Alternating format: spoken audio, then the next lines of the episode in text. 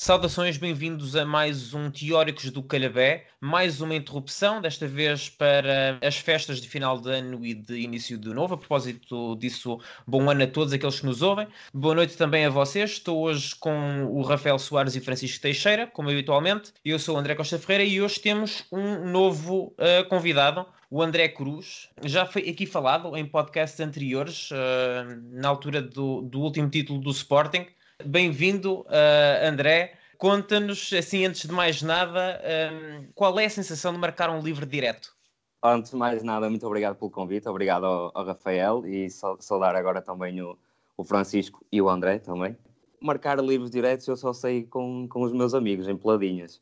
Eh, com o estádio cheio não, não sei como é, que, como é que deve ser, mas também com, com os amigos não sou lá muito bom a jogar a bola. Pá, eu estou desiludido, vocês prometeram o André Cruz verdadeiro. É o que há, é o que há. Este André Cruz é, é, mais, mais fraquinho um bocadinho. E do que vi, ele tem razão. A jogar a bola deixa muito a desejar ao pé do, do outro André Cruz. Enfim, bem, ok. Uh, de qualquer forma, começamos a falar do Sporting e é por aí que continuamos. O Sporting perdeu esta semana com o Marítimo por 2-0 uh, eh, na Madeira. Um jogo a contar para a taça de Portugal. Eu, ao contrário do que costuma ser habitual, nós lançamos a primeira pergunta para o nosso convidado, mas uma vez que ele me desiludiu, não sendo o verdadeiro André Cruz, eu vou passar para o Rafael Soares, que uh, eu já sei que não é o Rafa Soares que jogou na Académica no Vitória, portanto não há desilusões, que joga agora no Eibar. Uh, Diz-me, Rafa, achas que esta derrota do Sporting é o início do fim do estado de graça do Sporting? Ou é uma boa forma de arrepiar caminho para o campeonato? Olá a todos, antes de mais, e, e, bom ano. Antes de mais, não acho que seja, seja aqui um, um sinal de hecatombe. Perdem com o Marítimo, é certo, perde-se um objetivo, mas também o Sporting perdeu um objetivo logo no início da época, ao cair na Liga Europa, e mesmo assim a equipa recompôs-se. Agora, os sinais que foram dados frente ao Marítimo não foram propriamente positivos, ou seja, não foi uma grande exibição, mas também eram sinais que já tinham sido dados noutros jogos que o Sporting ganhou, inclusivamente frente ao, ao Belenenses Sade, ao Farense, mesmo na vitória contra o Braga, teve uma primeira parte em que, em que podia ter saído a perder. Portanto, esses sinais já tinham sido dados, mesmo contra o Marítimo. Não acho que tenha jogado propriamente muito pior do que em relação a outros jogos. Podia ter vencido, faltou eficácia. Houve algumas escolhas de Ruben Amorim um pouco questionáveis, mesmo, mesmo depois do jogo contra o Nacional tem a sua vantagem de encurtar o calendário, não me parece todo positivo, mas lá está, nem 8 nem 80. O Sporting não embandeirou em arco quando se viu em primeiro lugar com mais 4 pontos do que os rivais, também não é hora de, para desilusões, apesar de ser, um, claro, um objetivo perdido. Nós já temos falado aqui no podcast de, desses resultados todos muito tangenciais do Sporting e se calhar mais do que os resultados das exibições tangenciais. Mas antes de deixar o Francisco falar sobre isso, eu perguntava ao André Cruz se ele estranhou, face à importância que a Taça de Portugal tem e que certamente os adeptos do Sporting dão à taça, uh, se ele estranhou todas as alterações no 11 do Sporting, nomeadamente as saídas de quatro dos jogadores mais importantes, uh, em concreto o Pote, o João Mário, o Coates e o, e o Porro. Uh, eu estranhei duas, sobretudo. Uh, uma delas é a saída do Coates pelo Borja e a outra a saída do Porro. Para mim tem sido o melhor lateral esta época em Portugal. Acho que o melhor lateral direito. Uh, e a saída do Porro pelo Plata.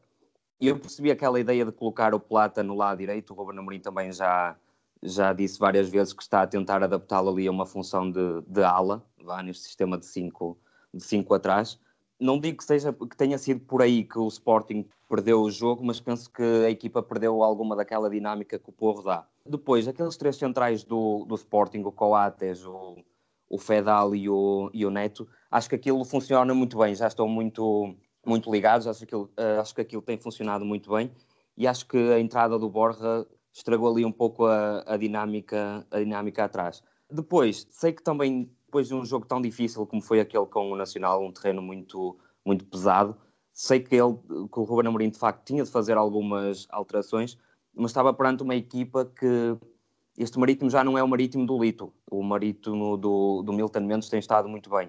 Uh, e ainda ainda por cima em casa, uh, num jogo a decidir, acho que se calhar o Ruben podia ter uh, guardado um pouco essas alterações para outra altura, até porque o Sporting tem jogado de semana em semana e mesmo se ganhasse este jogo, ia ter mais três até o caminho da final e não ia ter o calendário assim tão apertado. O Rafael já falou sobre isso. Francisco, deixa-me tocar aqui neste ponto, mas de outra forma, porque eu continuo sem perceber se o Ruben Amorim apostou em concreto na, na Taça Portugal e estas foram apenas alterações cirúrgicas. Isto fez-me um bocadinho lembrar, e é por isso que eu passo a, a bola a ti. Uh, Lembras-te quando no Barcelona do Luís Henrique se geriam jogos deixando os melhores jogadores no banco, mas à medida que o jogo ia correndo mal, eles iam todos entrando?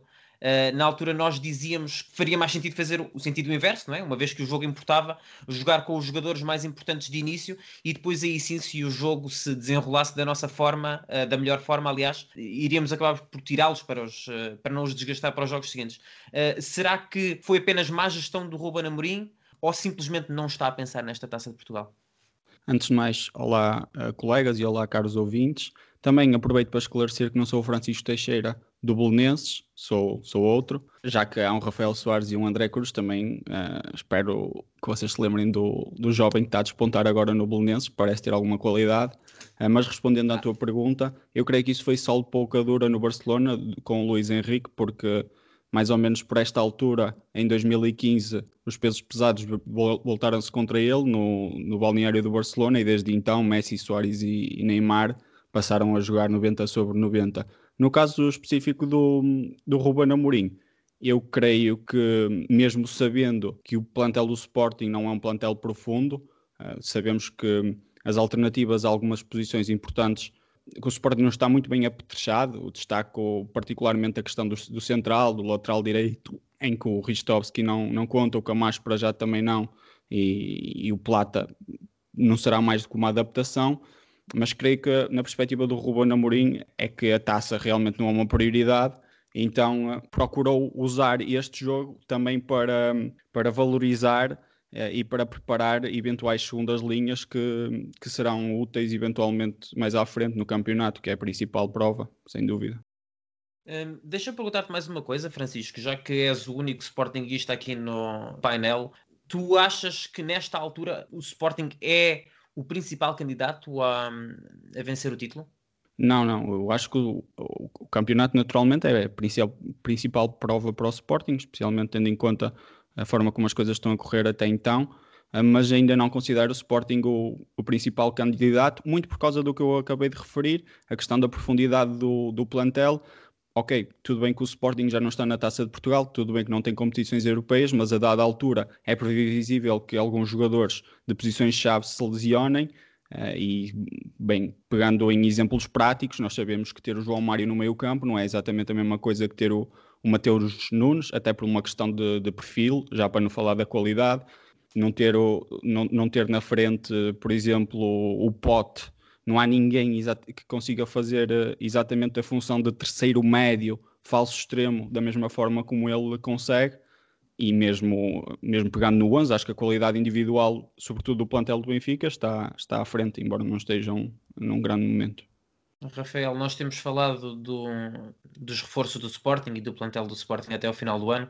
Agora que há menos uma competição, embora como tanto tu como o André Cruz tenham eh, referido, são apenas 3 ou 4 jogos, portanto não iria ser um peso assim tão grande uh, nos esforços do Sporting, mas o Sporting tem de atacar absolutamente o mercado, ou tem de pelo menos ir buscar algum jogador-chave ou jogadores B como o Borja, como o Mateus Nunes, como o Plata e uh, outros que tenham jogado são o suficiente para alimentar este sonho de ganhar o título? Sim, eu penso que já falámos aqui que, que o Sporting, mesmo não assumindo declaradamente, tem que ser candidato ao título pelo que está a fazer esta época, já não, já não há como esquivar, é claramente um objetivo ser campeão. Nesse sentido, o plantel do Sporting é inferior aos, aos dos dois maiores rivais, Porto e Benfica, e nesse sentido acho que é necessário mesmo contratar jogadores para posições específicas. Mesmo no 11 tem, temos Neto, que apesar de que o André Cruz disse bem, o trio da defesa está a funcionar bem, mas Neto parece ser uma bomba relógio pronto a fazer uh, um, um disparate de vez em quando. E o, falar, o muito falado avançado, penso que também é necessário um, um jogador capaz de, de, decidir um jogo que, que pode estar difícil, um jogador capaz também de marcar golos. Uh, sabemos que Paulinho está difícil, sabemos que Rodrigo Pinho tem um pré-acordo com o Benfica, não sei quem é que o Sporting pode ir buscar, uh, mas parecem-me duas posições carenciadas, pelo menos no 11 inicial. E depois seria bom ter uma alternativa melhor a Nuno do que aquela que é Antunes, e ter uma alternativa também a, Pedro Porro, mas aqui já são jogadores suplentes, mas lá está, no, mesmo no 11 há, há duas lacunas que, que evidencio que seria necessário colmatar. André, diz-me uma coisa, é a primeira vez que temos aqui no podcast, se calhar é a última, vamos ver como é que te portas, mas nessa eventualidade dá-nos um prognóstico até ao final do campeonato. Quem vai ser campeão? Sim, ter os primeiros uh, lugares uh, e já agora, se quiseres uh, aflorar o mercado do Sporting, que é o clube em discussão. quanto ao mercado do Sporting, eu concordo com tudo o que o Rafael e o Francisco disseram. E há outra dúvida que eu também tenho, que é se o Palhinha se lesiona, como o Francisco disse, podem haver muitas lesões. Talvez o Mateus Nunes seja o candidato a ocupar o lugar, mas não sei até que ponto consegue cumprir da mesma forma ou parecido como o Palhinha. Eu diria que uh, Sporting há um Sporting antes e um Sporting depois da inclusão do Palhinha no 11. Exatamente, talvez o Palhinha seja o maior reforço do Sporting. O Pote também, podemos colocar, não é? Mas talvez o Palhinha seja o maior reforço. Eu só queria acrescentar, porque falámos de favoritismo e eu não o disse, o Sporting, entre os três grandes, eu até diria que o Sporting de Braga é a equipa que tem praticado melhor futebol em Portugal nesta altura, mas entre os três grandes, que são os habituais candidatos, o Sporting até me parece ser a equipa mais regular mas não considero como favorito, e falava aqui com o, André em off, um, porque a margem de crescimento do Sporting é muito menor do que aquela que o Benfica, por exemplo, tem. O Benfica tem o melhor plantel em Portugal de longe e não está a render nem metade do que aquilo que se esperaria. Daí que não considero o Sporting, por agora, favorito ao título. André, algum prognóstico ou vais mesmo fugir? Vou tentar, mas continuando o meu raciocínio e, e, e mesmo seguindo aquilo que o Rafael estava a dizer, com o investimento que foi feito e com toda a expectativa que há, eu acho que o principal favorito tem de ser o Benfica, porque, na minha opinião, o plantel a nível individual é muito superior aos restantes. Por isso acho que a equipa tem toda a obrigação e acredito que vai haver um momento da época em que aquilo vai começar a engrenar tudo e acredito que o Benfica possa ser campeão. Ainda assim, o Porto penso que é a equipa mais consistente, não durante toda esta época, mas nos últimos jogos para mim tem sido a equipa mais consistente e tem algo que as outras se calhar não têm, que é esta equipa apesar de nem todos os jogadores terem estado de, desde que Sérgio Conceição tomou conta da equipa, esta equipa está muito habituada a estas ideias do, do Sérgio e eu penso que é a equipa mais bem preparada para talvez ser campeã. Não é que tem mais qualidade a nível individual, mas é que se calhar tenha mais a mentalidade para, para ser campeã. O Sporting, por partir aqui não como um outsider, porque o Sporting é, é um grande, uh, mas se calhar por ter menos menos carga uh, e não sei até que ponto o Sporting se, se perder um ou dois jogos não, ou, ou, perder pontos em um ou dois jogos não poderá também tropeçar, tropeçar um pouco. Depois, só queria acrescentar aqui uma coisa à discussão, se puder ser. Se o for Sporting, rápido, sim. Sim, sim. O Sporting agora só está em duas competições, a Taça da Liga e o Campeonato. E terça-feira joga já com o Porto. Se o Sporting perder esse jogo com o Porto, eu não sei até que ponto a equipa não pode, a, a moral da equipa não pode cair a pique estaremos cá, pelo menos eu, o Rafael e o Francisco, para ver se isso acontece. Vamos virar as nossas atenções para a Inglaterra, uh, para a Premier League, mas em concreto para um jogador de quem nós indiretamente já temos falado, para Ruben Dias. Ora, o, o City vence esta semana um dos seus jogos em atraso contra o Brighton por um, 1-0. Uh, está agora a 4 pontos do primeiro uh, classificado Manchester United, quem falaremos mais daqui a pouco. Uh, nesta altura são 14 jogos sem perder, consecutivos. 3 gols sofridos apenas durante esses 14 jogos e 7 jogos consecutivos só com vitórias. Francisco, depois de todas as dificuldades defensivas que o City teve no ano passado, recordo que foram 53 golos sofridos em 59 jogos, o que é uma média anormalmente grande para uma equipa tanto do Guardiola como daquilo que o City estava a fazer em tempos. Pergunto-te muito diretamente se o Ruban Dias está a justificar e se é membro uh, decisivo para, para estes dados, mas se já justificou os 68 milhões investidos pelo, pelo City. Os 68, creio que não. E não era expectável quando se contrata um jogador de 23 anos a uma liga significativamente inferior que se justifique em meia dúzia de jogos. Eu creio que o valor reflete mais o potencial e pegando no, ou focando-me nas palavras recentes do Guardiola, na longevidade do, do reforço. Uh, mas diria que por agora estará, estará no bom caminho. Relativamente à influência dele no, na defesa do City e nesses registros que tu avançaste, uh, é engraçado. De facto, uh, o, o, foi, foi uma contratação muito criticada uh, muito pela questão do, do perfil, que rompia um bocado com aquelas que tinham sido as contratações até então da defesa do, do City. No Stones e o, e o Laporte, por exemplo, têm perfis completamente diferentes, mas o Ruban Dias acabou por, por encaixar bem e isto também reflete preocupações uh, que, que, vieram da, da, temporada transata. E eu reforço que o, o Ruban Dias não é a única mudança na forma de defender do, do City este ano. Os processos mudaram, aqui não de forma tão evidente, porque isto nota-se partida para partida, enquanto o Ruben, City, o, o Ruben Dias apareceu, uh, viu e jogou de imediato, mas uh, já fala-se muitas vezes da questão do duplo, do duplo pivô, que se jogou muitas vezes com Rodri Fernandinho, com Rodri e Gundogan, os laterais cada vez mais a jogar por dentro neste City, Uh, e fundamentalmente uh, a forma como, se, como pressionam. O City defende mais baixo do que o que defendia, defendia em, em, anos anteriores uh, e aí a liderança do Ruben Dias tem sido importante. São, recordo, 16 gols feridos em 27 jogos.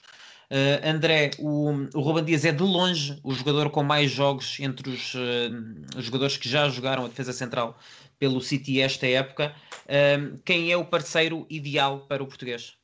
eu não estou, eu não estou nos treinos para, para poder responder a essa pergunta. Eu gosto muito do Laporte, até pelo que, pelo, pelo que acrescenta na, na saída de bola. Mas o, o que é verdade é que nos últimos jogos ele tem jogado ao lado do Stones e tem, e tem estado os dois a formar uma, uma, dupla, uma dupla muito boa. Eu gostava só de acrescentar duas coisinhas àquilo que o Francisco disse. É, é verdade que eu também acho que o City pagou muito pelo potencial e só nesta pouca parte da época não dá para para dizer se já justificou ou não, mas na realidade os 68 milhões foram 53, porque o, o Otamendi vale os outros 15, não é? E a outra questão é também as melhorias que o. Não sei se o... vale, mas ok. Custou foi, isso. Foi, exatamente. Acho que o Ruben Dias também melhorou muito nestes 21 jogos que, que fez no, no Manchester City. Não tem aqueles erros de concentração e, e de timing que por vezes já custavam caro à equipa. Acho que ele melhorou muito nisso. E mesmo a nível de construção, o que o, pede, o, que o Guardiola pede sempre ao, aos centrais dele, vemos-lo a fazer coisas que talvez no, no Benfica não fazia. Eu destacaria até mais a simplicidade de, de processos. O Ruben Dias parece-me ser o jogador da equipa que tem menos responsabilidades nesse, nesse aspecto. Inclusive, vemos o guarda-redes mais vezes a arriscar do que, do que ele. Mas lá está, faz o, o arroz com feijão dele uh, e tem sido muito elogiado por isso. Rafael, eu sei que ele não é definitivamente o teu central preferido. Uh, o André Cruz já elegeu a dupla Ruban Dias John Stones como sendo a, a, dos últimos jogos, pelo menos.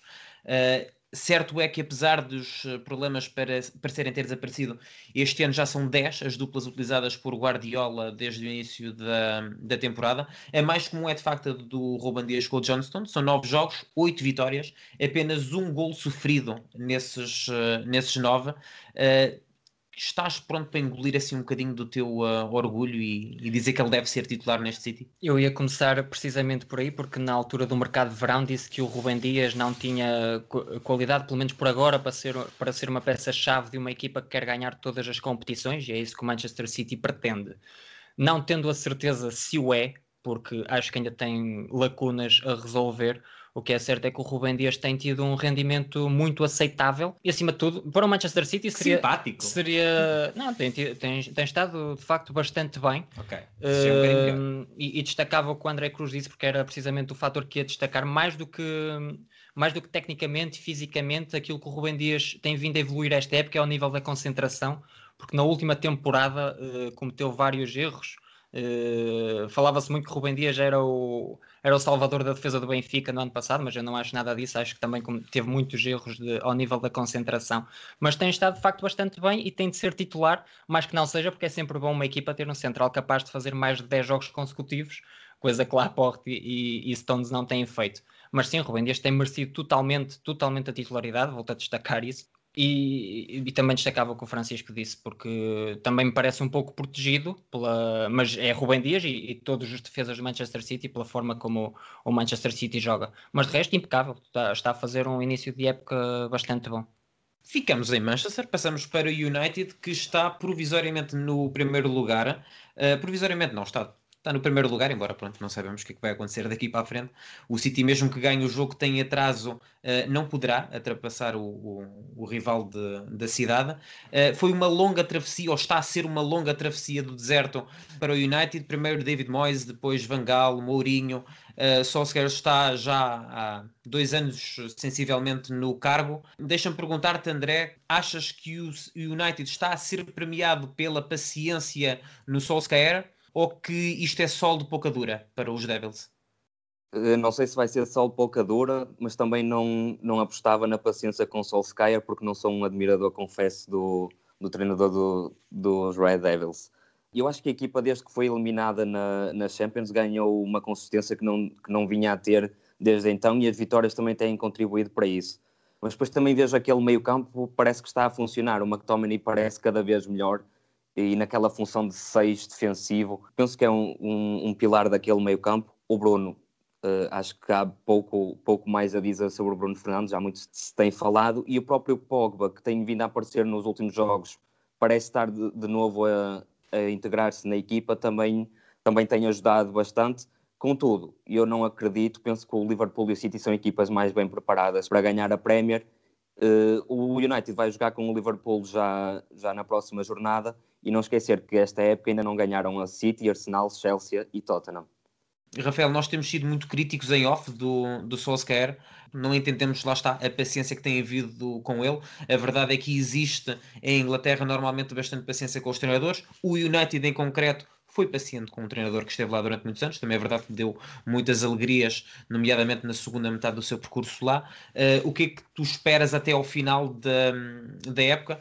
O, o, André Cruz já falou da vitamina B de Bruno Fernandes no, no United. Será que dá para se alimentar só com dois ou três jogadores para ganhar o título? Olha, eu diria que é precisamente isso, é uma equipa dependente de Bruno Fernandes e se isso é um elogio ao Bruno Fernandes também diz muito da falta de ideias que há no, no Manchester United. Solskjaer parece que tem sete vidas, quando parece que pode, pode sair, o Manchester United ganha sempre ali um ou dois jogos que acabam por salvar o treinador, mas não espero muito mais de facto Manchester United, não espero que esta regularidade, esta regularidade, eles têm tido resultados bons, mas, mas muito, muitas das vitórias muito aflitivas, que podiam dar empate, que até podiam dar derrota, uh, não, o Manchester United está em primeiro, vai jogar com o Liverpool, que é o seu principal perseguidor, uh, e não acredito muito que o Manchester United seja campeão, cá estarei para engolir um grande sapo, mas pelo que estou a ver agora, não vejo o Manchester United com mais qualidade do que o Liverpool ou do que o Manchester City. Também algumas jornadas tivemos o Tottenham em primeiro e, e não demonstrava esse futebol. Vejo mais ou menos o mesmo com, com o Manchester United. Não, não o vejo aguentar-se muito também há muita irregularidade em quase todas as equipas nesta época. Quanto mais no final do campeonato estivermos, mais uh, possível se torna, claro. Francisco, o, o, Rafael falou de jogos que podiam ser vencidos, perdidos, empatados e que acabaram com vitórias. Isto faz quase lembrar um bocadinho aquilo que nós às vezes falamos sobre o Sporting em Portugal. A verdade é que o Sporting também é o primeiro da Liga Portuguesa. Deixa-me pedir que fales só com a cabeça. Eu sei que tu não estarás a torcer pelo, pelo United, pelo menos enquanto o City estiver na disputa e o Guardiola em específico. O que é que tu prevês daqui até ao final do campeonato?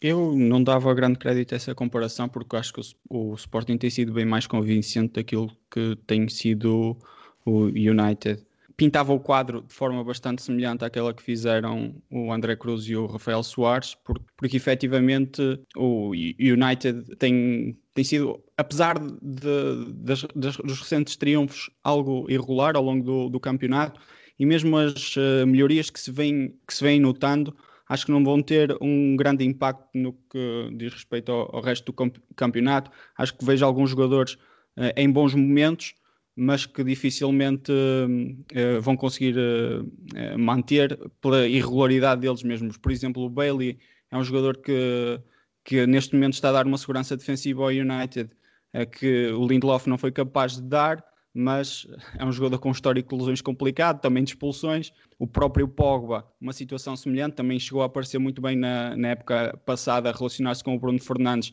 mas não sei muito bem o, o, que esperar dele nesta altura. E creio, tal como o Rafael, que há candidatos mais sérios.